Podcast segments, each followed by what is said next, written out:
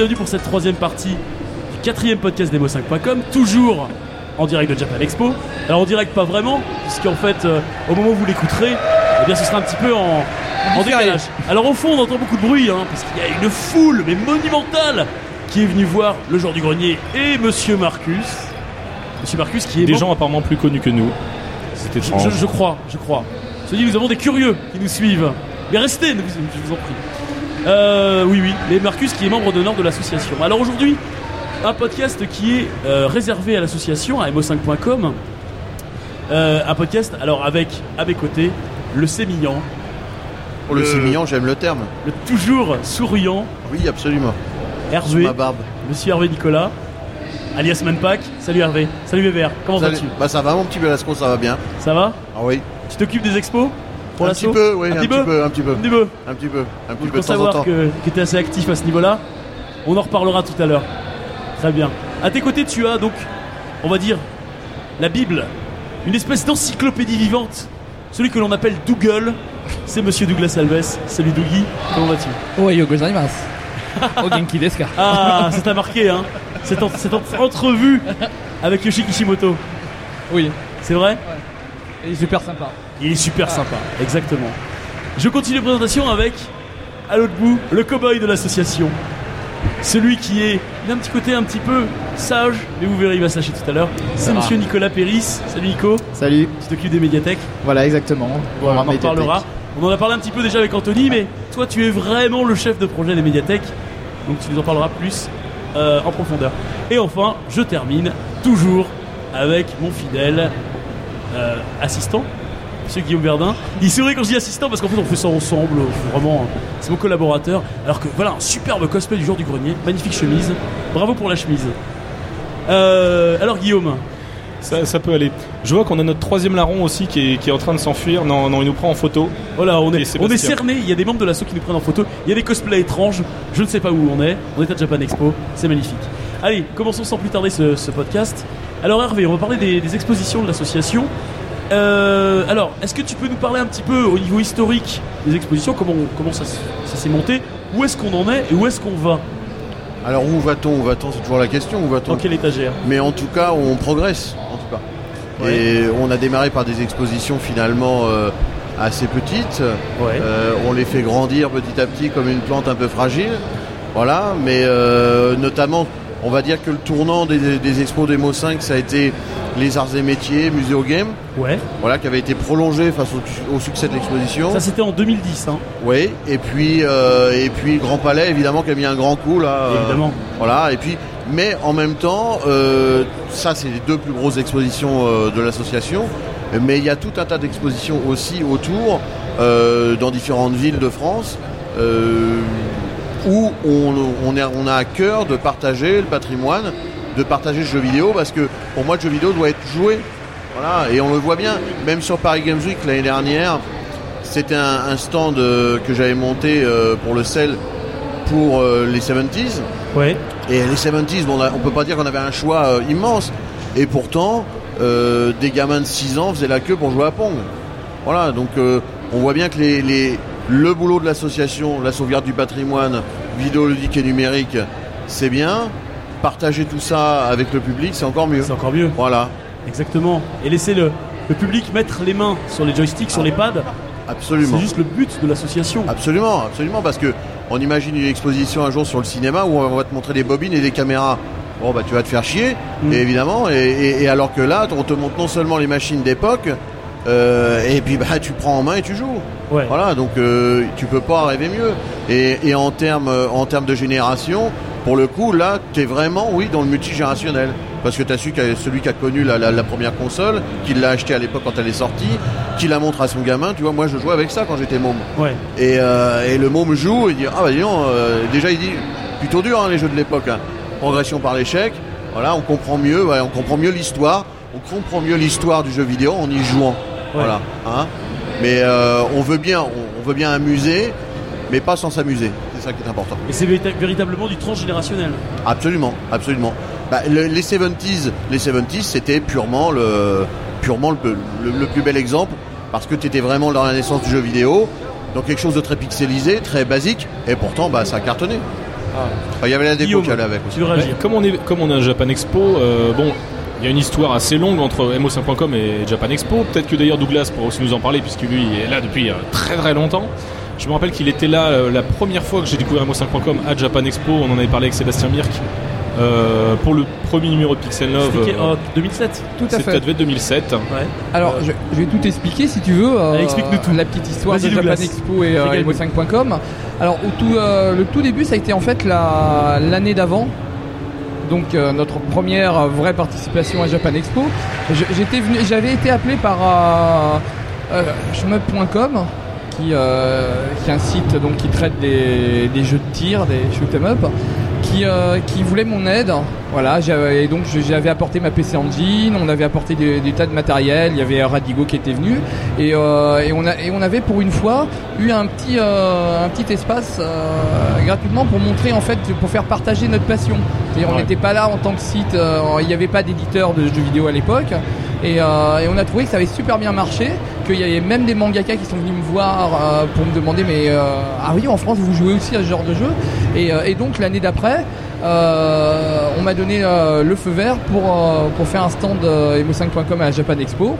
Et donc dont la thématique était vraiment le jeu japonais. Donc on avait ramené des machines japonaises vraiment japonaises comme le MSX ou la Famicom en version originale hein, et qui a, ça a ramené énormément de, de japonais autour du stand qui disaient oh j'avais ça quand j'étais petit et tout et, euh, et, ap- et- et depuis ce- cette année-là bah, on y est régulièrement. Parce qu'il faut aussi préciser que euh, bon, maintenant les gens sont habitués à ce qu'à Japan Expo il y a du jeu vidéo, notamment dans la partie Comic Con, mais que je sais que moi à l'époque où j'y allais au CNIT, ça commençait tout juste. Euh, à l'époque, alors Guillaume, moi je, alors, je- je me permets d'intervenir parce que j'ai fait le Japan Expo depuis le deuxième Japan Expo. Oui. Et il y a toujours eu une belle partie jeux vidéo, certes moindre. C'était, mais c'était, non mais c'est très, très différent. C'est-à-dire que par exemple euh, à l'époque, euh, bon en même temps je sais pas si c'est le cas cette année, mais Microsoft par exemple ou, Sony n'avait pas forcément beaucoup de stands. Je sais qu'il y avait Nintendo qui avait présenté en 2002 ou 2003, ils commençaient à présenter des jeux euh, typiquement japonais qui ne devaient pas sortir chez nous. Ouais. Genre Animal Crossing de Shin the Giant, c'était d'ailleurs un peu un moyen de, de sonder le public. Euh, et puis c'est vrai que ça s'est vraiment développé et maintenant c'est presque euh, comme un salon de jeux vidéo. euh, Oui, alors bah, en plus il y a la, la deuxième entité Comic Con qui aujourd'hui est vraiment séparée Voilà. de Japan Expo. hein. Mais moi je me rappelle pour anecdote, euh, c'était sur le deuxième Japan Expo il me semble, arrêtez-moi si je me trompe, que euh, était présentée la Dreamcast à l'époque euh, en Oula. France. Donc ça remonte. Euh, ça devait être, c'était quoi C'était 99 il me semble. Oui. Euh, elle a été présentée en avant-première et je me rappelle très très bien. Et à l'époque c'était un événement, mais sur le, sal- le salon c'était tout petit, je ne sais plus c'était où, c'était à Est-ce que c'était au, au Palais des Congrès? Palais des Congrès, je crois, ouais. Celui-là peut-être. quelque chose comme ça. Et on était très peu finalement, on devait être 7 ou 800, grand maximum. C'était pas énorme, je veux dire, c'est pas Ouais, comme ouais. aujourd'hui. Euh, c'est encore une taille entre guillemets humaine, parce que là maintenant c'est gigantissime. Donc euh, à, mon, à mon sens, il y a toujours eu du jeu vidéo hein, dans Japan Oui, Expo. mais c'est vrai que ça s'est développé de manière. euh, Oui, exponentielle. Exponentielle. Mais alors en revanche, à l'époque, la vraie question c'est est-ce qu'il y avait un côté entre guillemets amateur, en tout cas euh, d'associations qui veulent faire découvrir le rétro gaming Ça en revanche, je ne pense pas. Exactement. Et donc c'est vrai que euh, bah, après je crois qu'à partir de, de, de l'année où tu, dont tu parlais, donc c'est vrai qu'il y a eu de, assez régulièrement mo5.com. Et c'est vrai qu'on n'a pas eu toujours de stand vraiment digne de ce nom. Au départ c'était surtout des tables. Euh, et en fait je crois que c'est vraiment à partir de l'année dernière qu'on a commencé euh, à avoir un Hervé, n'est-ce pas? Oui, absolument. un, un vrai stand euh, Et, le, digne de ce nom. le- et le, le- le plus beau souvenir euh, pour moi de, sur Japan Expo, c'est la création de- du Sega Museum. Ouais. Ah, parle-nous-en. Douglas, que Douglas justement avait pris en main euh, avec Nabil, Kendo, hein, pour ceux qui le connaissent. euh, Notre cher Kendo pseudo. national. Euh, et c'est un très très beau souvenir. D'ailleurs, on avait répété euh, ce, ce même Sega Museum sur le FJV euh, l'année euh, qui avait suivi, en fait. Et, et c'était vraiment un, un souvenir formidable parce que les gens de chez Sega, et, et j'ai envie même de parler de Sega parce que leur fait un petit clin d'œil, mais c'était formidable de les voir redécouvrir euh, toutes les premières machines. Donc c'était quelque chose de, de- de magnifique, euh, un, un beau travail avec, avec Sega. Donc ça, je voulais les saluer parce que cette année, ils sont pas là et nous, on les a représentés aussi avec euh, pas mal de jeux, pas mal de bornes. Donc c'est pour leur faire un petit coucou, voilà. Voilà. Que ça nous avait vraiment plu de travailler avec eux. Notons, notons au passage, nous saluons, un- faisons un petit salut à, notre, à ce cher Franck Sébastien Absolument. euh, qui nous a beaucoup aidé. Euh, alors, Voilà, et je dirais pour conclure, vive Sega. Sega, tout à fait. Tout à fait. Qu'il n'est pas vraiment euh, au meilleur de sa forme actuellement. hein. malheureusement. Parce que les, donc les, les- les visiteurs qui verront notre stand cette année, euh, bon, il a, il a quand même bien évolué. Parce que je me rappelle qu'il y a encore deux ans seulement, où j'y étais, euh, c'était la fameuse année où on, on laissait notre matériel le soir dans une borne, dans une unique borne. Ce qui était quand même, quand on y repense, on se dit, Les choses ont bien changé depuis. oui, voilà, ça paraît, Eh oui, ça ça, paraît bizarre. hein. ça grandit. Eh oui, tout ça grandit et euh, chez mo5.com, en revanche, nous on va très bien. Ah oui, oui, alors oui, voilà, pour le coup, oui, on, On va très bien. on va plus Enfin, que bien. On touche, on touche du bois entre guillemets. Il est pas là. Il est pas là, pas pas. Le Il président n'est pas là, on peut pas toucher du bois. On, lui fait des bisous. hein, On lui fait des bisous. Fait des bisous. Qui est euh, jeune papa Absolument. et qui n'est pas sur le Japan Expo. Alors, pour nos auditeurs qui seraient passés sur le stand et qui auraient souhaité rencontrer le président, notre bien-aimé président de l'association, il est en plein déménagement, malheureusement. Eh oui. Et il a bien choisi sa période puisque c'est en plein Japan Expo. Il cumule, il est papa, il déménage, etc. Enfin, en même temps, ça va de pair. Alors, ça je, va de pair, je, je continue ce podcast en euh, bah, finalement en lançant Douglas. Alors, Par la Douglas- fenêtre. Douglas par la fenêtre. Merci. Douglas, euh, alors Douglas, tu es un ancien de Tilt, de Console Plus. Tu as un peu écrit aussi dans Pixel Love, Et de plein d'autres choses. de plein d'autres Voilà. choses. Et tu, tu, et tu es encore très actif, puisque tu donnes des conférences, il me semble. Oui. Il donne Tu des écris cours encore. surtout. Oui. Plus, tu écris toujours. Est-ce que tu, tu, nous, tu nous parles un petit peu de bah, déjà ton De- de actualité, je fais, puis ouais. aussi les conférences, tout ça. Ouais, non, mais maintenant je fais de la, de la promotion, du marketing, euh, voilà, pour moi-même. Merci Douglas. Au revoir. voilà, au revoir. Euh, oui, donc, euh, bah tiens, un petit scoop euh, pour vous. Hervé, Oui, Hervé. dit que je voulais pas être à côté de Douglas. C'était infernal, c'est infernal. Hervé est en train de, de Non, mourir il, de rire. il- il- Mais il non, le présente, t'as l'impression qu'il a 60 ans en plus. Alors t'as fait ça, ça, ça, ça. Ça Qu'est-ce que tu une vas faire carrière. avant de mourir Euh, Ah, je, Il a une carrière qui qu'il je vais faire zombie dans un jeu vidéo. En fait, à la fin. Non, Alors, non. Douglas. Donc, euh, donc oui, un petit scoop déjà pour le podcast, ça serait pas mal. Bah, là, je recommence euh, à bosser euh, pour Console Plus. Déjà Ah. mes deux euh, 103. Voilà, qui, euh, qui m'ont demandé donc une rubrique euh, sur l'histoire du jeu vidéo. Où euh, au lieu de faire un best, un, test de, de jeux XBLA, je vais plutôt présenter quand il y a des compiles ou des remakes où je vais présenter l'histoire du jeu et donc, donc d'une façon originale. Donc en essayant de voilà d'é- d'éduquer et de donner un maximum d'informations sur sur les jeux que je traite. Voilà, sinon euh, bah là je reviens de, de quelques conférences dans le sud. hein. Ouais. Voilà, Notamment à notamment Nice. Alors, À Nice. je vais vous faire, j'ai fait Nice en premier. Voilà. euh, Il est revenu petit- sur l'accent, hein, c'est du bol. Ouais, ouais, un, un petit festival. On a de la donc, chance, on l'a euh, jamais belle. Donc sur Marseille. Désolé pour nos euh, amis qui nous écoutent dans le sud. On vous aime. Absolument, mais ouais, ils sont adorables. Bien sûr. C'est adorable à, à Nice. euh, j'ai fait une petite conférence donc sur la préhistoire du jeu vidéo. Ouais. Voilà, c'était c'était euh, leur toute première édition. C'était très euh, très amical, très. euh, Ils ont dit que très t'étais trop mignon, non Oui. Ça, T'es kawaii. Voilà et euh, et puis après je suis parti donc de Nice. Je suis allé à Marseille, D'accord. la ville de tous les dangers. Et euh, On va se faire des potes. hein. Marseille, tu veux dire, c'est Hervé, cette petite ville dans la banlieue de Martigues. Ah oui, oui. Ah oui. Voilà. Parce qu'Hervé Hervé et moi-même sommes des grands supporters du Paris. Saint-Germain. Oui. Donc forcément, comme vous avez pu l'entendre sur les précédents podcasts, forcément Marseille.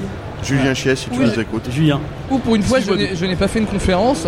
J'ai été modérateur en fait euh, pour le IGD. Oui. qui est euh, aussi un tout nouvel événement euh, qui euh, est un- en fait une, euh, une sorte de salon professionnel avec euh, conférence débat sur le jeu vidéo indépendant. D'accord.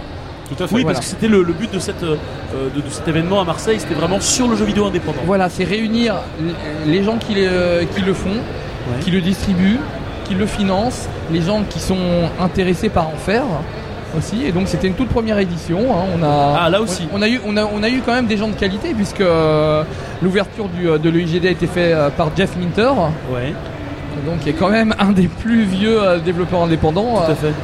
Qui, qui, qui ne se coupe plus les cheveux ni la barbe d'ailleurs au passage. Non, non, non, Ni bah, le il, fait, il fait comme les Hein lamas. Ni hein, le pull. euh, Ni le pull.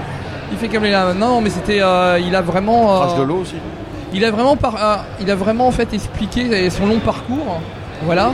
Il a été toujours indépendant et dès le début, euh, il n'aimait pas les, grands, les gros éditeurs. À chaque fois qu'il s'y est essayé, il a eu des, des problèmes. Euh, il, a, il, il- il a, il a raconté le, donc toute sa vie et puis après il a, il a conclu sur, euh, sur, sur l'intérêt du jeu indépendant et de la liberté créative. C'était vraiment un- une très belle euh, entrée en la matière. Voilà. Ouais. Et on a eu, euh, on a eu euh, des invités aussi qui sont, euh, qui sont venus. euh, Il y a eu Frédéric Rénal, j'ai vu ça. voilà, et Frédéric Rénal qui Frédéric était là. Rénal. Donc euh, on a eu, euh, on a eu pas mal de débats. Créateur de. Voilà, on a eu pas mal de débats qui vont de qu'est-ce que c'est un jeu euh, vidéo indépendant jusqu'au euh, financement, au marketing, au cross-média, transmédia. Euh, on a eu euh, notamment un éditeur allemand que, je salue, je salue Dieter, qui, qui lui publie en fait des jeux indépendants en version matérielle. D'accord. C'est-à-dire qu'aujourd'hui, Ah oui. un Limbo ou un Super euh, Meat Boy, on peut l'avoir en, en version collector en matériel. Ouais. Et lui, euh, lui, il a créé sa boîte pour faire ça. D'accord. Donc ça, c'est quand même une super initiative. On voit, on voit Ouais. très souvent ces jeux euh, avoir un succès phénoménal, enfin pour certains phénoménal en dématérialisé, puis après ce qui attire une version maté- euh, mat- euh, CD, Ouais. boîte, euh, à l'image de euh, That Game Company avec Flow, Flower et Journey, Tout à fait. qui sont des succès monumentaux Tout à fait. et qui Bah, sortent eux, maintenant en boîte. eux, ils ont la, la chance de, euh, d'être supportés, enfin d'être financés aussi par Sony. C'est, euh, moi, je pense que c'est un très bon signe de la part de Sony euh, de sortir un jeu- euh, des jeux indépendants euh, en, en matériel. D'ailleurs, Sony qui était là. Sony était, là- était dans, Sony était le IGD. Il y avait, Alors- un représentant de Sony. Alors pour- je t'arrête tout de suite. Est-ce que a- alors, qui dit jeu un petit peu indé, pense, on pense forcément un petit peu artistique. Est-ce qu'ils ont reparlé de The Last Guardian de Fumito Ueda? Non, non, pas du tout. Non, pas du Non, tout. pour, pour, pour eux, euh, pour eux, c'est pas du jeu indépendant. Non, c'est pas un jeu de Non, c'est pas indépendant, voilà. mais artistique. Ah, Voilà. Ah, oui, maintenant, oui, il est indépendant. On peut. Fumito. C'est vrai, c'est vrai que beaucoup de, de jeux indépendants ont, un, ont un peu cet aspect arty. Ouais. Euh, c'est pas le, c'est pas une définition. Non, non, non, tout à fait, non, non, bien sûr. Donc, euh, Faut pas les enfermer dans cette case. strict, exactement. Et d'ailleurs, on a eu, euh, on a eu beaucoup de mal. pas les de- mettre dans une on a eu beaucoup de mal. à- Ce qui, est, la- la- ce qui a été très intéressant dans ce, dans ce salon, ça a été le, le premier débat, parce qu'on a eu beaucoup de mal en fait à définir vraiment ce que c'est le jeu indépendant. Est-ce que c'est un studio qui est indépendant euh, de manière financière? Est-ce que c'est la, liberté créative qui compte? Ouais. Le débat était très intéressant parce que on pensait tous savoir ce que c'était le jeu indépendant, et en fait tout le monde avait une définition Différente. différente. Et c'était vraiment très, euh, très alors, quand, comme débat. pu, euh, m'apercevoir de la manière dont tu, euh, tu, tu gérais euh, les, enfin, conférences que tu donnais, notamment sur cette vidéo euh, mémorable qui est sur YouTube, où tu, je crois que c'est à Japan Expo Belgique, Oui, oui, euh, où, tu, où tu, fais partie, tu fais participer le public véritablement finalement. tout à fait. Quand tu leur demandes quelle est ta définition du jeu vidéo, qu'est-ce qu'un jeu vidéo pour toi?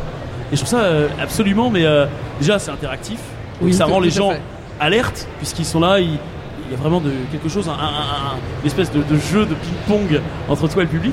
Et je trouve ça assez intéressant. J'invite euh, nos auditeurs à, à jeter un œil à cette conférence qui est assez- vraiment assez intéressante.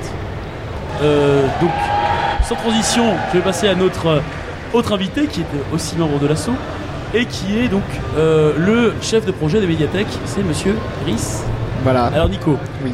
le projet médiathèque, où est-ce qu'on en est actuellement? Parce qu'on entend des chiffres, on en a parlé encore hier. Euh, on sait qu'il y a à peu près quoi? 3-4 médiathèques qui viennent nous voir chaque semaine, peu près, ouais. à peu près. C'est- pas toujours évident à gérer. Je sais que parfois, bon bah ça se fait un petit peu au dernier moment. Faut pas oublier qu'on est une association. Alors Nico, est-ce que tu peux nous en parler un peu plus? Alors euh, oui, le programme Médiathèque, donc euh, il a été mis en place euh, après Game Story, à la demande de, justement des nombreux bibliothécaires et Ils sont venus nous voir sur Game Story. voilà qui sont venus passer pendant le- l'exposition. Gens et- des quatre coins de la France. Exactement.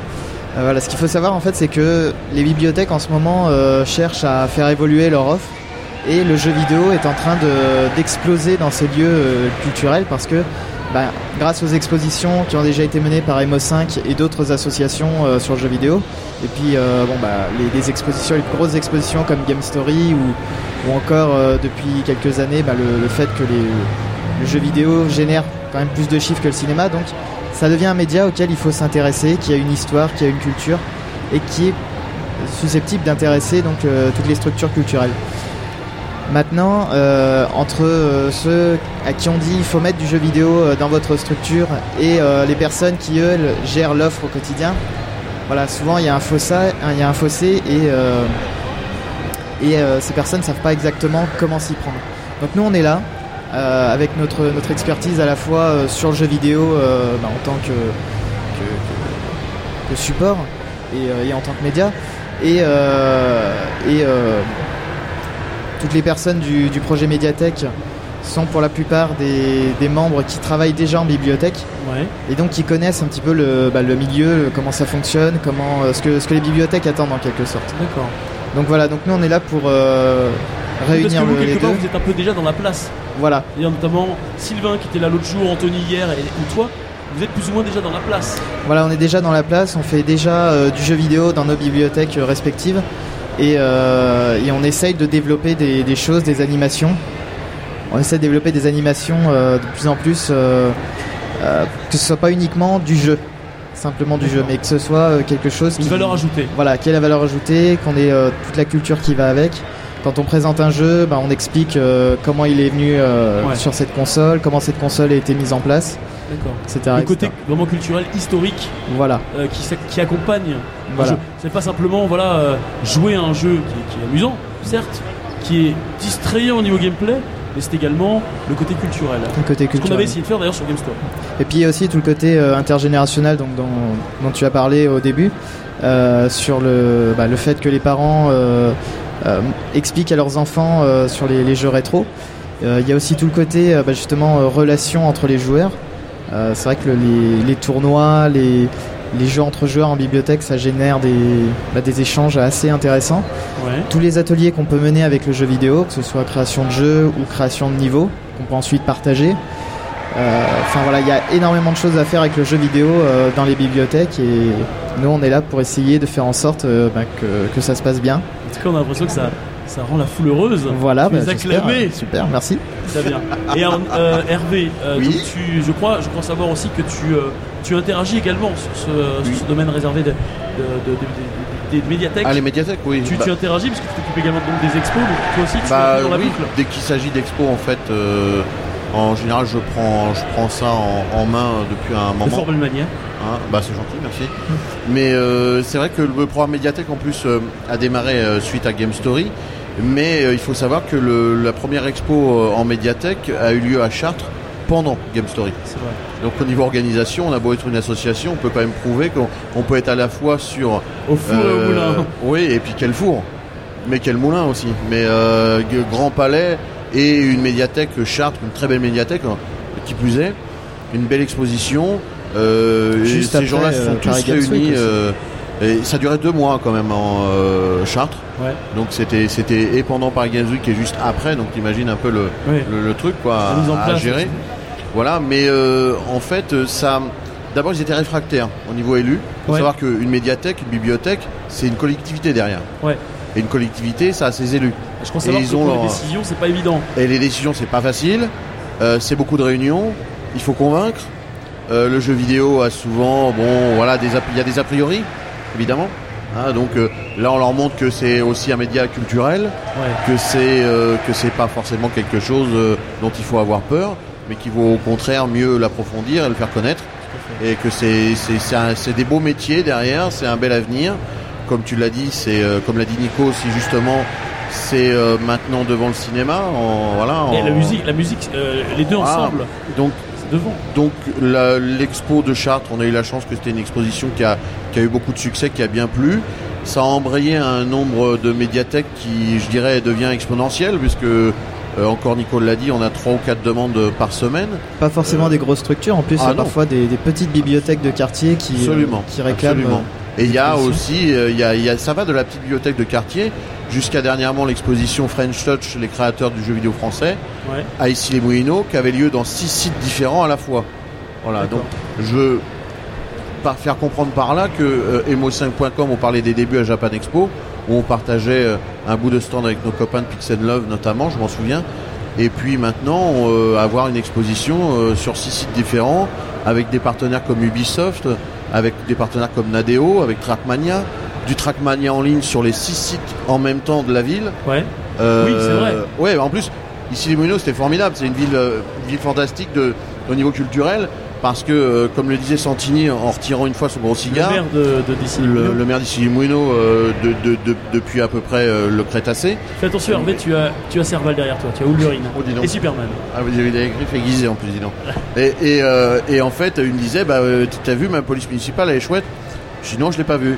Il me dit, mais c'est normal, euh, j'en ai pas, j'ai mis tout, mes, tout mon budget dans, le, dans la culture. Et Donc ils ont espace ludique, ludothèque, médiathèque, allons-y.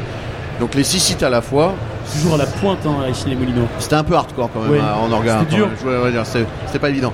C'est pas évident parce que six sites en même temps, une collectivité, plein de responsables différents parce que bah, un responsable par site. Mais bon, on s'en est bien sorti finalement. Alors, ma question finalement, c'est sur Japan Expo, comment vous voyez l'exposition cette année? Comment elle s'est montée? Qu'a-t-elle de différente? On sait que le stand est plus grand. Oui. Qu'a-t-elle de différente? Quelles sont les valeurs ajoutées? Et, euh, et à l'avenir, qu'est-ce que, que- que- qu'est-ce qui va se passer en fait finalement? Bah, le oui, c'est vrai que le stand cette année c'est 216 mètres carrés déjà, ce qui est pas mal euh, euh, pour une association. Et, euh, et avec un thème qui est la vitesse dans le jeu vidéo, parce qu'on a voulu donner un thème. On avait fait les jeux vidéo japonais, on avait fait avec les machines rares japonaises aussi. Et, euh, et c'est vrai que cette année, moi, ce que je vais souligner, c'est surtout euh, les membres. Les Ouais. membres, une super équipe, tout le monde présent à temps, un montage qui se fait sans aucun stress. Parce que des expositions pour mo5.com c'est bien, sans stress c'est encore mieux. C'était rapide Et, euh, et c'est le but. hein. Ah oui, oui, c'est rapide. À partir du moment où tu emmènes les bonnes choses et t'es organisé, ça va quoi. Et les bons plans, merci Nico. Ouais, des très beaux Ah, plans bons de plans. Nico, ouais, magnifique. Que j'ai fait la veille au soir. Nico, magnifique. Ah, magnifique. On n'a pas arrêté d'avoir des instants Michel Drucker depuis le début de vrai les, les deux premières précédentes parties Ah merde, dis donc. podcast. Et puis Ah, il faut, il saluer Nicolas qui euh, a été là euh, le premier, euh, au moins jeudi et vendredi. Oui, toujours le premier. Euh, oui, jeudi. premier jeudi. dans les dernières parties. Voilà. Voilà. C'est ça la, la classe. Et vous- Je sais pas vous, si ça va derniers. durer jusqu'à demain, mais Et vous euh, ne le voyez pas, mais il est très fatigué. Ouais, il tout a fait- fatigué, notre cow-boy à nous est un petit peu sur Il les a passé un rôle à Kendo, euh, là Ouais, ça va. va. Tu es passé sur le stand Douglas Oui, plusieurs fois quand Plusieurs même. fois, tu as joué Euh, j'ai les jeux chez moi, donc ça va. Oh, c'est vrai qu'il a une collection. Il a juste une collection phénoménale. Pour Mais pas les bornes quand même, pas les bornes. Non, bah, il a pas la place, je pense. Non, voilà. Mais il a une collection phénoménale. Euh, alors, Douglas habite au. c'est pour ceux qui veulent aller le cambrioler. Wow. Euh, non, on ne dira pas ça. On dira, on dira rien. Ne Euh, t'inquiète tout n'est pas chez moi. hein. Comment J'en ai trop, tout n'est pas chez moi. Oui. Oui, oui, il y a, une- il y a d'ailleurs une borne chez Mo5. Et voilà, la borne de vrai, Douglas pas chez chez Mo5. Il y en a aussi au local. Alors, euh, Douglas, toi, ton ressenti sur le stand, sur euh, notre présence à Japan Expo, Ah. même historiquement Historiquement, En- bah, historiquement, je pense que c'est euh, c'est un des, des- je pense que c'est l'année euh, où on a le stand le plus classe, Ah, tout simplement. il est classe. Ah. Et c'est vrai qu'on se marche pas dessus, il est tellement grand Ouais, voilà. que c'est bien, c'est aéré. Exactement, il est super aéré et euh, au niveau optimisation, je crois que le, le camion de, de 20 mètres cubes, euh, on l'optimise bien. quoi. Les gars sont forts à Ah ouais, Tetris ah, finalement. c'est Très très forts à Tetris. c'est assez impressionnant. Ouais. Maintenant, euh, maintenant, on peut encore faire mieux et je pense qu'on fera mieux. Ouais, on fera Ah toujours, oui, toujours mieux. Vers toujours l'infini. Mais avec deux camions. Toujours mieux. Moi, ouais, moi, ouais. j'ai deux petits regrets. Bon, un demi-regret, c'est qu'au début j'ai peur qu'on serait caché parce que je trouvais que le stand n'était pas très visible. Et en fin de compte, il y a plein de gens, ça les emplit pas, donc euh, ça va, c'est pas, C'est vrai c'est qu'on est un un petit peu caché derrière cette bâche noire. Oui, on est, on est un peu caché. Euh, L'autre euh, regret, bon, c'est un petit, petit incident technique, c'est que les gens se sont peut-être demandé pourquoi il y avait Street of Rage 2, bon, qui est un jeu génial, hein, cela dit que j'adore, euh, sur le stand qui n'a rien à voir avec la vitesse. Euh, et en fait, c'est parce qu'on devait mettre Sonic 3 et on n'a pas réussi à le faire marcher Ah. sur Drive. Tu, tu, Voilà. tu, tu parles un peu du dessous des cartes. Voilà. Ah déjà que le, le, le stand demo5.com, comme tu dis, il fait un peu Easter egg. Bah c'est C'est vrai. là on a l'intrus dans, la line-up du stand. Voilà. Voilà, on pourrait faire un quiz. Et pour Bomberman, c'est parce que dans Bomberman, quand on joue contre Kendo, on meurt vite. On oui, c'est Alors moi j'ai une idée là qui, me vient quand même à l'esprit. Moi, euh, moi ça me plairait bien d'organiser des quiz l'année prochaine. Ah, mais Est-ce que pourquoi ça pas vous dirait écoute, Mais nous ça nous pourquoi dit pas. carrément. Alors Parce que là- cette année, c'est vrai ah, qu'on alors organise là, des là, je vais concours. rebondir immédiatement parce que ça fait des années, des années que je veux Douglas sur le stand demo5.com avec un t-shirt Dougal et seul le gars qui arrive à le coller gagne un lot. C'est- tout C'est bête. une Voilà. excellente idée. Voilà. Donc le Douglas, t-shirt Dougal, ça, l'année prochaine. Voilà. Ouais, donc l'année sans prochaine, problème. un L'année prochaine, Ouais.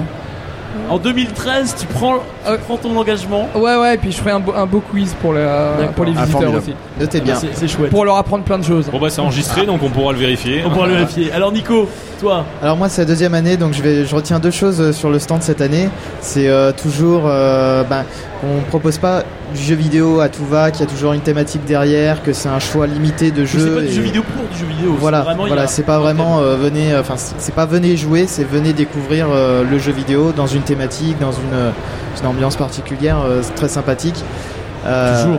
Voilà, toujours, toujours. euh, La magie emo5.com. venez rejoindre emo5.com, euh, voilà. Sur le site emo5.com, le petit, euh, le petit bouton PayPal en haut à droite. Mais ce qui nous fait, euh, je pense, euh, beaucoup plaisir à tous les membres de, de l'assaut, c'est quand sur le stand, on voit des, des parents qui, euh, qui arrivent et qui montrent les jeux Ah, à leurs enfants. hein. Ça qu'il est- Super. On n'a même pas besoin de les présenter nous, c'est les parents qui les présentent. C'est Ça c'est génial. Et puis, euh, puis la deuxième chose, c'est ce que disait Hervé, c'est tout le côté euh, humain euh, qui ressort de l'association. Moi, c'est pour ça que je suis revenu cette année, c'est parce que voilà, c'est euh, ça- c'est quatre jours euh, intenses Ouais. mais 4 jours où on est tous ensemble, beaucoup de membres de, l'association. L'an dernier, euh, euh, c'est comme je ça parle qu'on pour fait toi des comme liens. pour moi. Nous étions euh, dans l'association depuis à peu près 6 mois et ça nous a permis Même de renforcer ça. nos, nos- nos liens. Et ça, franchement, c'est vraiment quelque chose de, dont on se souviendra. C'est toute la notion d'équipe. Exactement. C'est la notion d'équipe, hein, tout bonnement. Notion d'équipe et ça Voilà. soude vraiment face à, entre guillemets l'adversité parce que c'est que mine de rien c'est très fatigant. C'est très fatigant, mais voilà, on se serre les coudes tous ensemble. On a tous 5 jours dans les pattes à la fin, mais on est toujours là, on est toujours le- avec le sourire et, et c'est ce qui compte. Eh oui. Guillaume, ton petit mot de conclusion à toi. Moi j'ai déjà émis de petits regrets, mais sinon au niveau du positif, ce qui est sympa aussi, et ça je pense que comme ça tu n'auras pas à le dire, euh, c'est que c'est toujours l'occasion de retrouver tous les amis euh, entre guillemets de l'association. Là en plus on a vu Kishimoto, donc euh, bon vous savez déjà pour moi que c'est assez important. Et euh, voilà, le seul, ami, magnifique anecdote le, seul, cosmique. le seul ami qu'on a toujours pas vraiment vu c'est Marcus parce qu'il est caché par une foule pas possible. Donc, ah, euh, voilà. Marcus est toujours un petit Et peu pourtant, pris, et, et forcément. pourtant, il y a sa borne sur le, le stand. il y a la bande Retro Game One Ah oui, absolument. avec la, la tête de Marcus dessus. Absolument. Je vous souhaite euh, bah, une bonne continuation sur, le, sur ce salon. Et euh, bah, moi, je vous dis rendez-vous pour euh, le quatrième et dernier podcast euh, en direct de Japan Expo. Merci. Gros, gros bisous. Bye. À bientôt. Ciao, ciao.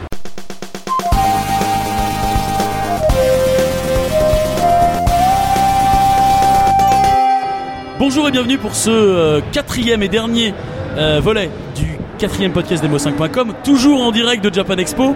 Et aujourd'hui, euh, je suis plutôt content puisque nous avions déjà abordé plus ou moins le sujet sur le, sur le premier podcast avec Seb Mirk de Pixel Love. Aujourd'hui, on va parler de console syndrome. Alors console syndrome, ici représenté par Monsieur Mehdi El Kanafi, qui Bonjour. est avec nous. Salut Mehdi. Salut, Ça va? Ça va très bien et vous? Bah écoute très bien. Euh, tu vas nous parler un petit peu de, de- des éditions Console Syndrome, enfin de, de Console Syndrome qui est édité par Pixel Love. Euh, on va revenir dessus très très vite. Ouais. D'accord. Tout de suite là, je- on se lance. Non, je présente un peu tout le monde. Alors à mes côtés j'ai Tristan, Monsieur Tristan Young. Salut Tristan. Ouais, salut Belasco, Ça va Tristoun? Ça va tranquille. Ok, tu nous épaulais euh, à Game Story à l'époque? Ouais, c'est ça, ouais. Avec D'accord. Anthony. un magnifique chapeau de paille. Merci. D'accord. Alors à ses côtés, alors aux côtés de Mehdi, Douglas, Monsieur Douglas Alves. C'est moi. Salut Doug. Toujours très occupé, comme tu, on m'appelle encore. Oui, bah non, bah tu vas pardon, Arrêtez, le- arrêtez vos téléphones, monsieur Douglas. Oui, mais mettez-le en mode s'il vous plaît, monsieur Douglas Alves. Ok. Alors, ça va Doug, t'étais là la dernière fois avec nous, oui. Euh, encore une fois là. ouais. encore une fois là, fidèle au poste. Et enfin, euh, Magic, monsieur Guillaume Sonnet, ça va Magic Salut, ça va Tranquille, la Ouais, baisse Ça va, nickel. Ça va. Et Guillaume Verdun, Oui t'as dit enfin donc c'est un peu raté. Hein, mais- oui, bon, d'accord. Non mais c'est pas grave, je fais grève. Voilà, très bien. Merci à toi, Superplex.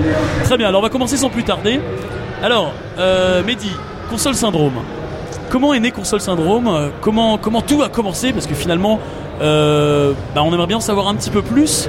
Euh, parce que finalement, aujourd'hui, vous êtes quand même mais incontournable, j'ai envie de dire. Ouais, quand même, merci beaucoup. Je, je dirais pas ça, mais bon. Ah si, moi je le dis. Ouais, bon, c'est merci beaucoup. Euh, comment tout a commencé la, la- la vraie histoire On va dire qu'on était euh, à l'anniversaire de- d'un de, nos meilleurs amis pour euh, nos pour ses 20 ans. Donc on, a 28 ans aujourd'hui. Euh, et on était tous un petit peu compètes et on a dit demain on lance un magazine papier.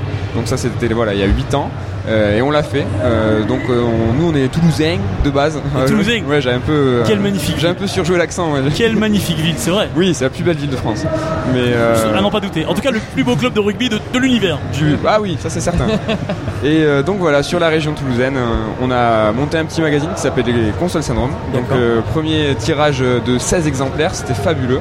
Euh, ouais, c'était astronomique. Et on a fait ça pendant une petite, on va dire, disons un an, un an et demi. On allait jusqu'à 8 numéros. Ouais. Euh, le dernier tirage euh, allait jusqu'à 1000 exemplaires. Donc c'était une petite, petite escalade, on était content. Mais bon, le plupart du temps, c'était quand même 100 exemplaires. On faisait vraiment ça, mais c'était on avait une passion du, du papier, du magazine papier. Donc on a fait ça un peu dans le vent. Euh, j'ai croisé Doug à la Fnac de Toulouse un jour, Oui. donc pendant une conférence. Donc on était encore pendant ces périodes-là où on faisait un peu, un peu n'importe quoi. Donc après, on a chacun de notre côté continué euh, nos chemins parce que le papier coûtait vraiment trop trop cher. Ouais. On, est- on a switché sur le web, donc on a eu un site, euh, un site internet, consolesyndrome.com, euh, classique. euh, le- donc on a continué nos études, chacun de notre côté. Donc on, est- on était une petite équipe de, de 6-7, euh, mais le, le cœur, le cœur, on était trois. Donc il y a que Nicolas Coursier, euh, mon associé aujourd'hui, Ouais. et Nicolas Kreuzer qui aujourd'hui ne fait plus partie de l'équipe. Euh, on n'est pas du tout en froid, c'était son anniversaire il y a 8 ans. Donc euh, c'est juste que lui voilà, a continué euh, d'autres, vers d'autres Une autre euh, voie. Voilà. Et donc du coup, où j'en étais, on a continué nos études. Moi j'ai fait des études d'édition, lui il a fini ses études de biologie, comme quoi ça mène à tout. Et après, après ça, voilà, on a décidé de monter une maison d'édition. Parce que quelque part on a vu que Pix and Love le format euh, marchait bien, Ouais. c'était quelque chose de nouveau, quelque chose qui n'existait pas encore dans le jeu vidéo et que eux ils avaient commencé à gratter, au Japon ça existait, à New York ça existait, les MOOC. Donc voilà, nous on a, on n'était pas dans le rétro gaming. Nous on est, ouais, on est, on va pas très, euh, beaucoup aimer chez MO5 parce qu'on Mais n'est pas. si, mais si, c'est très bien qu'on vous adore chez Oui, nous. bah, c'est gentil. Non, mais si, on adore aussi le rétro gaming, mais on- voilà, nous on non, c'est pense vrai, que- Final Fantasy VII, c'est pas C'est du déjà du rétro. hein. C'est déjà du rétro le FF7. Là, là, tu peux le dire. Oui. Oui, oui, on peut le dire. Non, mais voilà, par exemple, on, on traite euh, dans Final Fantasy VII, on en parlera de Crisis Core, on parle de tout le FF7. Donc, Ouais. euh, Metal Gear, Zelda, on parle de tous les Zelda. On, on en raccroche toujours, euh, c'est important, à l'actualité. D'accord. Donc voilà. Alors, euh, ma question c'est euh, quel est votre processus de, de création?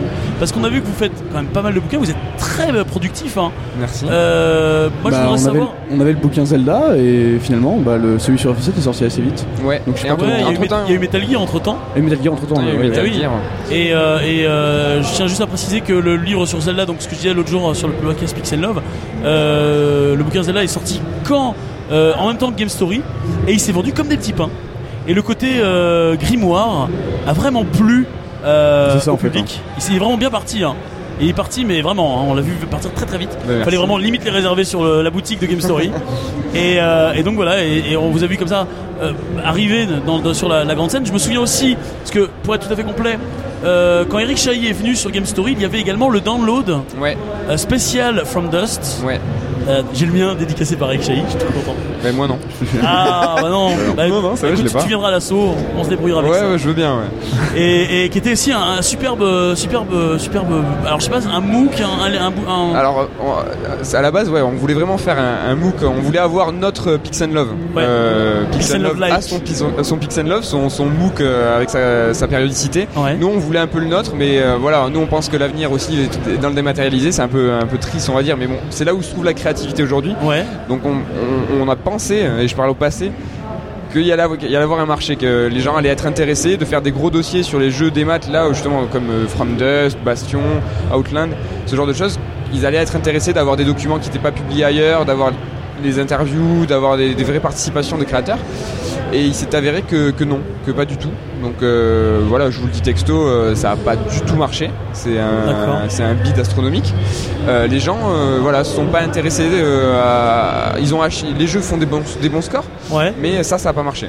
Vraiment, le download, euh, ça, ça, ça a pas du tout marché. Ça n'a C'est- pas marché. Non, non, C'est étonnant parce que la qualité était vraiment au rendez-vous. Hein. euh. Mais nous, on est graphiquement, on est content de ce que, on, on est content du, de l'ouvrage, on est content des textes, on est content, c'est, ce qu'on voulait. Mais euh, non, mais il faut, il faut savoir reconnaître quand. C'est peut-être aussi que le, peut-être aussi que je disais que le, que le marché est peut-être pas encore prêt euh, intégralement pour pouvoir proposer ce genre d'ouvrage. Peut-être. ouais. Quand le marché sera peut-être totalement dématérialisé, peut-être Ouais. que voilà. ah oui, oui, oui, non, mais les jeux- non, mais même, même beaucoup de gens sont pas encore prêts pour le tout dématérialiser, donc euh, Non, ça c'est clair. voilà. Ça c'est clair. Et du coup, pas forcément de, de, de, de, de magazine, ou en tout cas de MOOC, en, en relation avec le dématérialisé. Ouais. Bon voilà, en tout cas c'était une parenthèse. Douglas? En tout cas, moi j'ai euh, j'ai un petit, euh, une petite info à apporter, donc qui n'est pas euh, liée au débat mais qui quand même le concerne. C'est que moi je suis euh, la semaine dernière, non c'était en début de semaine, hein, je suis complètement dé- décalé. J'ai fait le, le IGD, donc qui est, le, qui est le- un, un salon, le premier salon professionnel euh, du jeu vidéo indépendant. Ouais, à Marseille. En- voilà, à Marseille.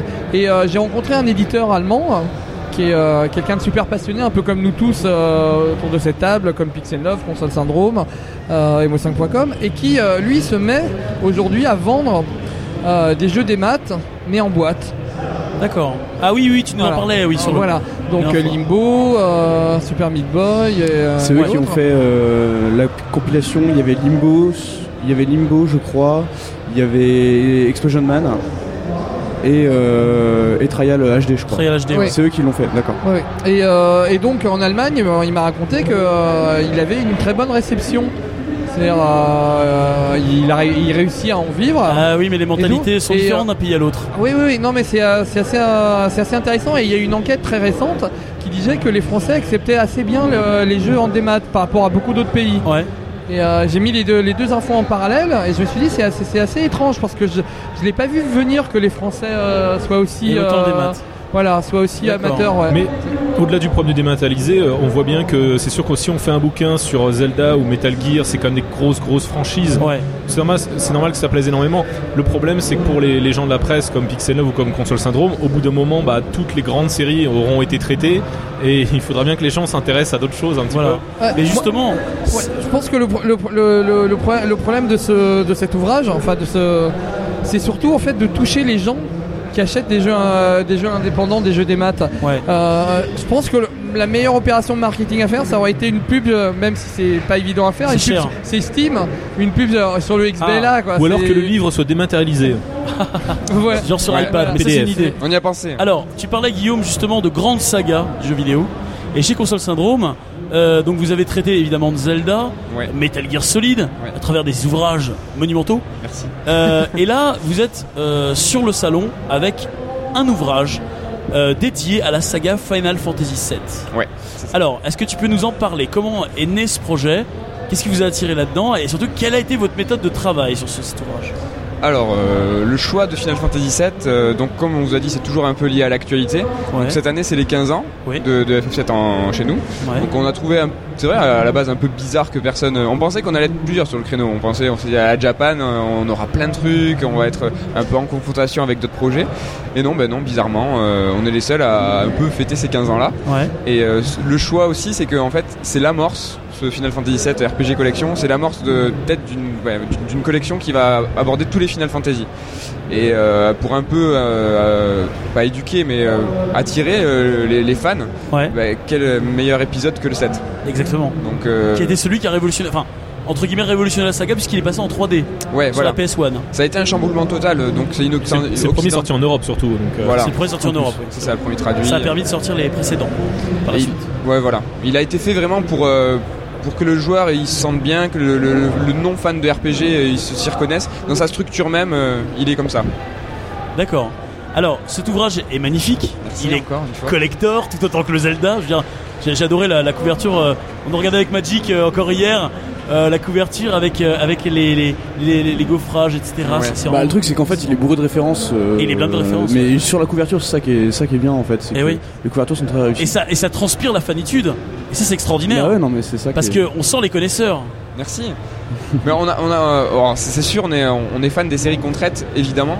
Euh, on essaie quand même d'avoir un recul euh, pour pas. euh, on veut transmettre la passion, mais pas le fanboyisme. La, limite est, est un peu tendue, mais c'est que on a, on, a essayé de de- d'avoir des. C'est compliqué, mais d'avoir pas une objectivité, mais parfois se dire, d'accord, est-ce que FF7 a tout révolutionné? Oui, non. Et à- à- avec du recul, on- dans le livre, il y a une partie où justement on dit que finalement c'est plus un passage qu'une vraie révolution Ouais. des, des, des, des FF12 des, euh, ont beaucoup plus euh, changé la donne que FF7. Oui Douglas. Ah, J'ai une petite question hein, Oui. en fait. En parlant de fanboyisme, moi j'ai j'ai pas encore fini le Zelda, j'ai lu les, pa- les passages qui m'intéressaient et, et justement moi je le dans, sur le Zelda je dénote qu'à des moments il y a beaucoup de fanboyisme quand même certains passages. Alors- Est-ce que euh, donc vous, ce que tu es en train de me dire, tu as fait un effort par rapport à la aux, par rapport à la, au Zelda, de, Alors, par rapport au Zelda- Fantasy, de, de traiter de manière plus objective. Il veut dire que ça euh, aurait pu être pire, c'est ça le truc. Non mais tu vas me dire sur quel passage, mais parce que c'est, c'est euh, sur Zelda c'est compliqué parce qu'ils ont vraiment des visages différents ces jeux-là. Et euh, on est deux auteurs et quelque part euh, voilà c'est on transparaît et, et Majora Mask et Link's Awakening, ben, ne serait-ce que dans la pagination, ne serait-ce que dans le traitement, on n'y peut rien, mais voilà on avait plus de choses à dire, on avait plus de choses à raconter parce que quelque part c'est nos, c'est nos épisodes favoris. Ouais. Euh, après du fanboy, c'est vrai que sur certains, euh, peut-être qu'on a un peu pêché. Et euh, on- sur Final Fantasy VII, on a essayé d'avoir un peu plus de recul. En même temps, euh, je me dirais, moi aussi je l'ai lu, et c'est vrai que le passage sur, euh, sur euh, The Adventure of Link, il est quand même bien moins euh, cons- euh, conséquent que, que les autres, mais bon, tu me diras, c'est un peu normal aussi, parce que Ouais. Il chamboulait pas mal de trucs aussi, donc euh, Ouais. Ouais. Mais, mais c'est compliqué les Zelda parce qu'on se rend compte que quasiment chaque personne a ses épisodes préférés en fait et euh, C'est vrai. Et souvent pour peu- des raisons différentes. en vachement diff- ouais, voilà. Ouais, mais là, là, ce qui est différent avec, avec, euh, avec ce- ce- celui sur Final Fantasy VII, c'est que là, on est sur un seul jeu. Alors que là, évidemment, tu, tu auras tracé C'est sur Zelda toute la série des Zelda. Saga ouais. Et là, euh, je trouve. Comme Metal Enfin, j'ai Gear. commencé, je l'ai pas, je, je l'ai pas, je l'ai pas totalement fini. Enfin, pour l'instant, je- tout dire, je l'ai commencé. Et c'est vrai que euh, au niveau du système, euh, du système de jeu de tout Final Fantasy VII, tu peux rentrer quand même vachement dans les détails. On rentre dans les détails, mais après oui c'est vrai que FF7, le RPG sur euh, PlayStation 1, c'est le cœur du- de l'ouvrage, mais euh, ce qu'on a essayé de faire aussi c'est de, de- de faire une de, de tout rassembler, tout ce qui est Crisis Core, Before Crisis, Advent Children, Last Order, et de, faire une vraie chronologie par exemple au niveau de l'univers, euh, de, la naissance de la planète on va dire au réveil de Genesis qui est la fin, de la fin secrète de Dirge of Cerberus. Ouais. Donc euh, on a quand même euh, traité tout, tous les systèmes de jeu de tous les, de tous les Final Fantasy, bien que voilà, là où on a le plus insisté et le passage le plus conséquent c'est bien le RPG. D'accord. Très bien. Moi j'aurais une question. Euh, D'ailleurs c'est valable pour tous les gens autour de cette table. Euh, Qu'est-ce que les gens ont pensé de ce qu'a dit euh, Yoichi Wada récemment euh, par rapport au- à la question de l'éternel remake de Final Fantasy VII Il a répondu que euh, lui il pense qu'il n'y en aura jamais de remake de Final Fantasy VII parce qu'il dit le jour où il y en aura un, bah, la série sera morte. Parce que lui, ce qu'il aimerait, c'est quand même réussir à en faire un meilleur que Final Fantasy VII avant de refaire un remake. Quoi. Ça, voilà. Ce sera un peu un aveu d'impuissance, c'est-à-dire que voilà, s'ils refont un remake, c'est qu'ils sont même pas capa- ils se sentent pas capables de faire mieux. Son ambition c'est quand même d'en faire un meilleur quand même pour euh, faire le remake avant. Et c'est une double problématique. Ça c'est notre avis perso. Euh, c'est vraiment, on va dire, comme on parlait d'objectivité, de recul, la conclusion de l'ouvrage euh, se termine sur ça. C'est la question du remake. C'est fatalement, c'est le point où on en est aujourd'hui. Nous, ce qu'on pense, c'est que après toutes les, les notions technologiques, refaire un remake avec la technologie d'FF13 par exemple, faire un FF7 hein, avec la technologie d'FF13 aujourd'hui, c'est ça coûte extrêmement cher, ça serait extrêmement long. Donc ils devraient mettre de côté le Final Fantasy en cours. Donc par exemple aujourd'hui on a FF15.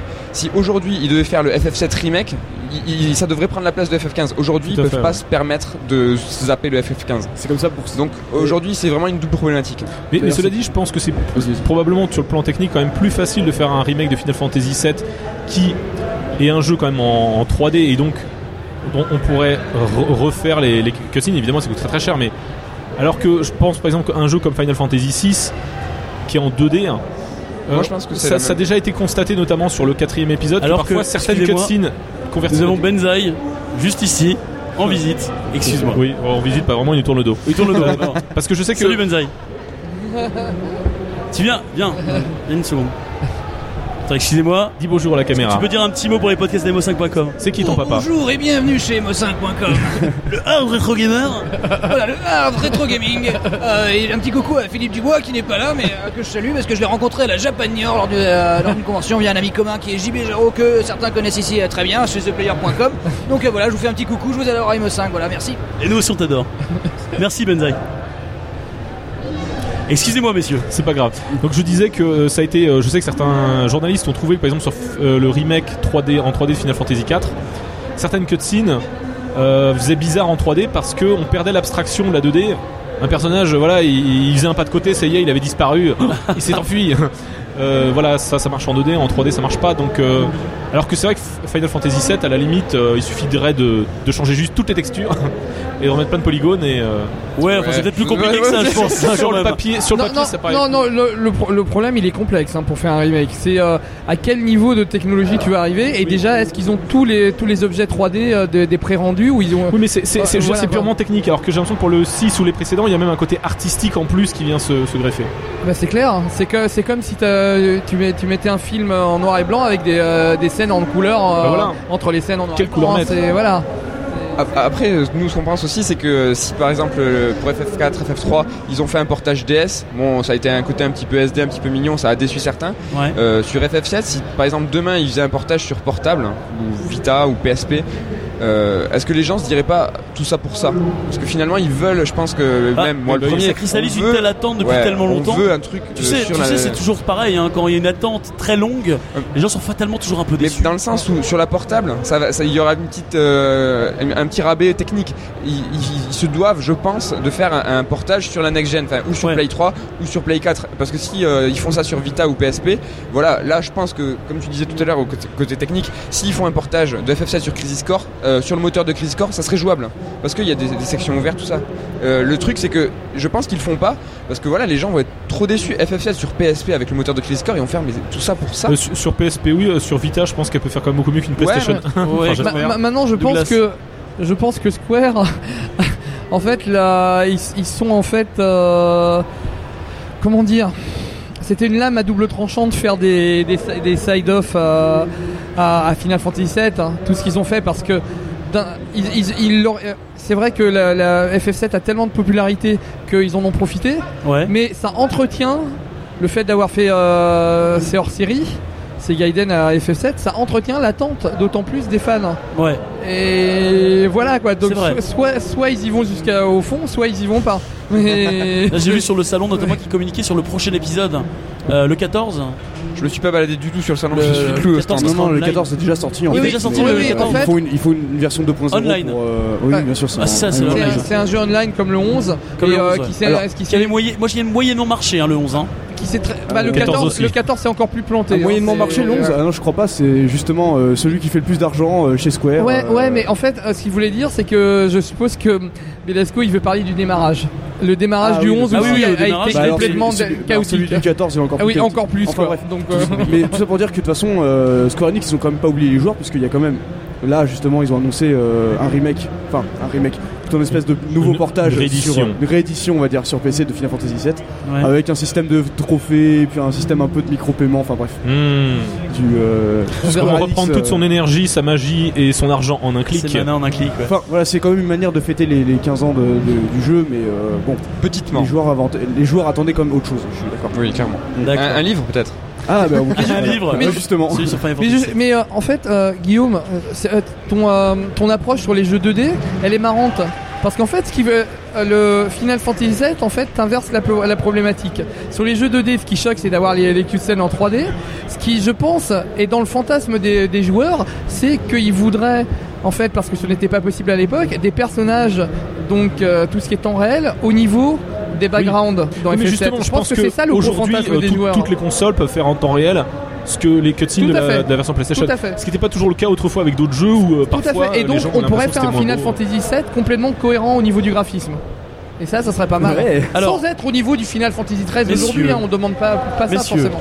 Pour revenir euh, à console syndrome, Attends, je crois que Tristan voulait Ah, parler. Tristan, tu Ouais, ouais, ouais, je voulais juste dire un truc euh, par rapport à ce que tu as dit au début, Guillaume. C'est que euh, je vois pas comment ils pourraient faire un épisode meilleur que Final Fantasy VII, vu que dans le Final Fantasy XIII, ils ont presque complètement changé le, le système de combat. Avant, c'est vrai, Ah oui, du non, non, tour par tour. ça c'est ce que dit Yoshi tour, les couloirs, ça- etc., ça- etc.. Ça évolue de plus en plus vers du. De toute du façon, presque temps réel. moi je pense euh, qu'un remake ce sera toujours moins bien que l'original parce que les gens retrouveront pas le choc qu'ils ont eu à l'époque. c'est vrai. Oui, et Ça, plus, savent avec- déjà que avec- la fille se fait tuer à un moment. Est-ce que- avec la Est-ce que tu es voilà. toujours fan de Final Fantasy, Mehdi? Ouais, ouais, bien sûr. J'étais Toujours hyper déçu. Enfin, tu parles des épisodes actuels Oui, oui, oui. Moi j'étais euh, déçu 13, par le le 13, 2, j'ai été déçu par le 13 et j'ai été Ah. hyper déçu par le 13 2. Mais euh, ouais non sinon moi j'ai enfin je suis un des rares qui a adoré le 12. Euh, Ouais. J'ai vraiment beaucoup aimé le 12, euh, j'ai un coup de cœur moi pour le 6 et le 9. Mais euh, le, le 7, euh, je sais pas si je dois dire ça, ça, ça va faire baisser les ventes, c'est pas mon préféré. Je 7, crois qu'il je crois qu'il est déjà bien parti sur Pixel euh, sur le site euh, de sur le stand de Pixel 9 pardon. Donc là tu peux te lâcher. Ouais. Oui, ça marche bien. En fait, Le on s'est ouais. surtout, rendu compte au niveau des les gens fans. vont venir te le rendre, tu sais genre. Eh dis donc. on peut, on peut En être fait, on s'est surtout, rendu compte en fait au niveau des fans, c'est que depuis Sakaguchi a, a, euh, a quitté le, a quitté navire et puis euh, a été monté, a été fondé euh, Miss Walker euh, à Hawaï. ben, en fait, euh, on a eu un saut qualitatif euh, qui s'est qui s'est perdu. Et, euh, et c'est surtout ça que les, les fans de la première heure euh, Regrette. regardent en premier quoi. Regrette, c'est vrai. voilà. Alors, pour revenir sur console syndrome, Oui. est-ce que tu peux nous, nous dire un petit peu, est-ce que tu as des petites annonces à nous faire, le- votre avenir finalement? Est-ce que vous, vous êtes- j'ai- parce que j'imagine, productif comme vous êtes, Oui. j'imagine que vous êtes déjà, vous êtes prolixe, vous êtes déjà sur d'autres euh, livres, je pense. Est-ce que tu peux nous, nous, nous dire si, tu, si vous êtes déjà sur. euh, Bon, si vous avez eu, vous avez eu Sébastien il y a, il y a trois jours. Ouais. Euh, S'il vous a rien annoncé, c'est que Ah, il a rien annoncé, J'ai le droit de rien dire en fait. Non, non, mais c'est pas pour que tu, tu spoil, ne t'inquiète pas. Euh, Mais donc, vous êtes. on- on- oui, oui, on est bien sûr, on, est, on, est en chantier. Il y a déjà un livre qui est euh, largement entamé, Ouais. euh, et pas qu'un. Ah. Euh, et puis surtout, euh, de toute façon, c'est pas compliqué, c'est euh, regarder nos sorties. Ouais. Regardez les sorties, pas, pas nos sorties, mais regardez les sorties de fin d'année. Il y a vraiment du, du très lourd. Il y a des grosses sagas qui arrivent, donc c'est vraiment pas si compliqué Ah, ah. de, de- de trouver. Euh, donc voilà, euh, là c'est encore un pour parler avec les éditeurs, c'est pour ça que j'annonce pas, c'est pas pour faire du Ouais, teasing, c'est ouais, pour dire, euh, je veux pas faire languir les gens, c'est juste que si les éditeurs après nous disent non, ça se fera pas, Euh, Oui, faut pas Ah, donner de parce faux que- espoirs aux gens. Parce que justement, euh, ça on en a pas parlé, mais vous êtes en contact direct avec les éditeurs justement ouais. pour. euh, Bah là je peux le dire par exemple Mass Effect 3 euh, il devait y avoir une, li- un livre sur Mass Effect la saga Mass Effect euh, dans le coffret collector et ça devait être Console Syndrome qui devait le faire donc euh, le studio était d'accord BioWare était d'accord c'est EA qui a posé son veto donc c'était ça les négociations sont allées assez loin et euh, voilà ça s'est fait euh, il y a eu un, voilà à la fin il y a eu un retrait donc c'est pour ça qu'aujourd'hui je m'avance pas beaucoup parce qu'on sait jamais ce qui peut arriver Euh, Et résultat, Electronic Arts a été élu la, pi- la pire société des États-Unis. c'est à cause de C'est juste à cause de ça. Voilà. Alors que, est-ce qu'ils sont pires qu'Activision? Bah apparemment oui, mais bon, ça se discute. Hein. Ça Moi, moi, par Ouais, contre j'aurais je une, question- ça se discute. j'aurais une question moi, parce que Oui, voilà, nous on travaille sur de, de- de grandes sagas tout ça et c'est la question que je pose à tout le monde c'est euh, si vous, vous avez, vous vouliez un livre sur une grande saga ça serait lequel? Quelle saga? Ah, Die nous, Hard à titre Arcade. Comment? J'ai pas entendu. J'ai dit Die Hard Arcade. Non, il y a eu que des épisodes, donc c'est pas grave. Alors Tristan, Euh, bah moi étant un grand fan de Warcraft, euh, une saga Warcraft, ça me tente très bien. Ouais. ouais, non, plus sérieusement, Wonder Boy. Wonder Boy, C'est tendu, Wonder toi. Boy, euh, Wonder Boy. ouais. Moi Quoi Non, vas-y, vas-y. Alors, prie. Doug, Non, moi ça serait euh, particulièrement sur la série Deis. Ah, mais à oui. ce moment-là, je voudrais bien l'écrire. ah oui, Ah ouais, on peut s'arranger. Magic, Euh, non, bah, bah, vous avez fait, vous avez fait la saga Zelda, vous avez fait, il y a eu, bon, il y a eu la saga Sonic, mais bon, c'est pas vous qui l'avez fait, c'est surtout chez Ouais. Pix. Ouais, c'est Pix. Euh, moi, je verrais euh, une, une espèce de saga, mais complète sur les Final Fantasy. C'est ouais. Enfin, nous on le voit pas. Nous on le voit en plusieurs tomes. Ah oui, non, plusieurs tomes. ouais, alors c'est justement, c'est c'est justement ce que, ce que je voulais te demander, c'est à quand le 6 Parce que le 6, ça reste mon épisode préféré. Guillaume, euh, pour euh, ton idée de saga complète de Final Fantasy, je pense que là ça serait au moins aussi long que l'encyclopédie Non, universelle. non, mais, non, mais je suis d'accord, mais là, vrai. euh, là, ça serait un vrai. peu énorme. Ouais. Enfin, bref. Alors moi, à titre personnel, je suis un grand fan de Mario. De Mario. Ouais. Bon, il y a quand même William Ah, il y a qui a déjà écrit. le- euh, oui, il y a le, de le Mario. livre de William Oduro, mais je sais pas, avec l'approche console syndrome. Mais c'est vrai qu'il y a déjà le livre de, de William. Il faut lui demander le numéro 2 là, faut le tanner. Faut le tanner pour le numéro Ouais, 2. ouais, faut le ah, déjà, déjà j'arrête pas de tanner Pixel 9 pour avoir le deuxième, euh, qui réédite le deuxième volume des- de, de, de, l'histoire de, de Nintendo. Donc ça va arriver ça. Le Game Watch, ça va arriver. Mais, euh, mais voilà. Non, Bon, bah, bah, je relève les copies, vous avez tous faux, fallait répondre la saga Metroid. Voilà, c'est tout. Ah, Bon, moi je te le dis. moi, ça moi, serait j'aurais ça. dit aussi Castlevania aussi. Et Castlevania. ah, Castlevania. Bon, Doug est chaud là. il chauffe, il chauffe. Il chauffe. euh, il C'est chauffe. vrai, c'est, il alors, c'est- grave. oui, Là, il brûle, c'est- mais- C'est vrai que oui, il y a- il y, a des sorties euh, assez importantes sur Castlevania à partir de la rentrée jusqu'en fin d'année. Notamment Ouais. avec euh, l'épisode 3DS et l'épisode euh, Lords of Shadow 2 Ouais, qui conclurait une trilogie. Qui conclurait Et on ne donne aucun ouais. indice. Ouais, ouais. Donc Mercury, euh, ouais, ouais, Tu veux Dave dire Cox. Mehdi Mehdi, y a- a- on, on est chaud là, on se rapproche. Vite de l'eau, vite. voilà. Ouais, portez pas la poisse. hein, Tu n'as rien dit, euh, tu n'as rien dit, tu n'as absolument rien dit. Très bien. Bah écoutez, messieurs, euh, je crois qu'on arrive au bout de ce podcast. Euh, Mehdi, je te remercie énormément de- d'être venu nous, nous retrouver pour parler un petit peu euh, bah, des éditions Console Syndrome, du, Merci à vous. du livre en lui-même. C'était un vrai plaisir. Eh ben plaisir partagé. Tu sais que de toute façon, Emo5.com vous soutient. Euh, Pix, Console Syndrome, voilà. On a... Grande famille. Continuez comme ça, c'est fabuleux ce que vous faites. Bah écoute, je te remercie. Euh, Tristan, c'était ta première fois. Tu as un Ouais, peu beaucoup parlé, va je trouve. T'as pas beaucoup parlé. Non, non, non, mais euh, enfin, je sais pas. Qu'est-ce que t'es bavard alors Ouais, franchement. Et pourtant, en vrai, euh, je peux vous assurer que c'est autre chose. Hein. Ah, ouais. c'est autre chose. Merci Douglas. Bah, de rien, merci à vous. Bon. Et euh, Magic, bah écoute, te, retrouve, on te retrouve très bientôt. Pas de soucis. Et euh, merci à toi Guillaume. Et de rien. À bientôt. À bientôt. Merci à tous. Ciao ciao. Ciao. Ciao.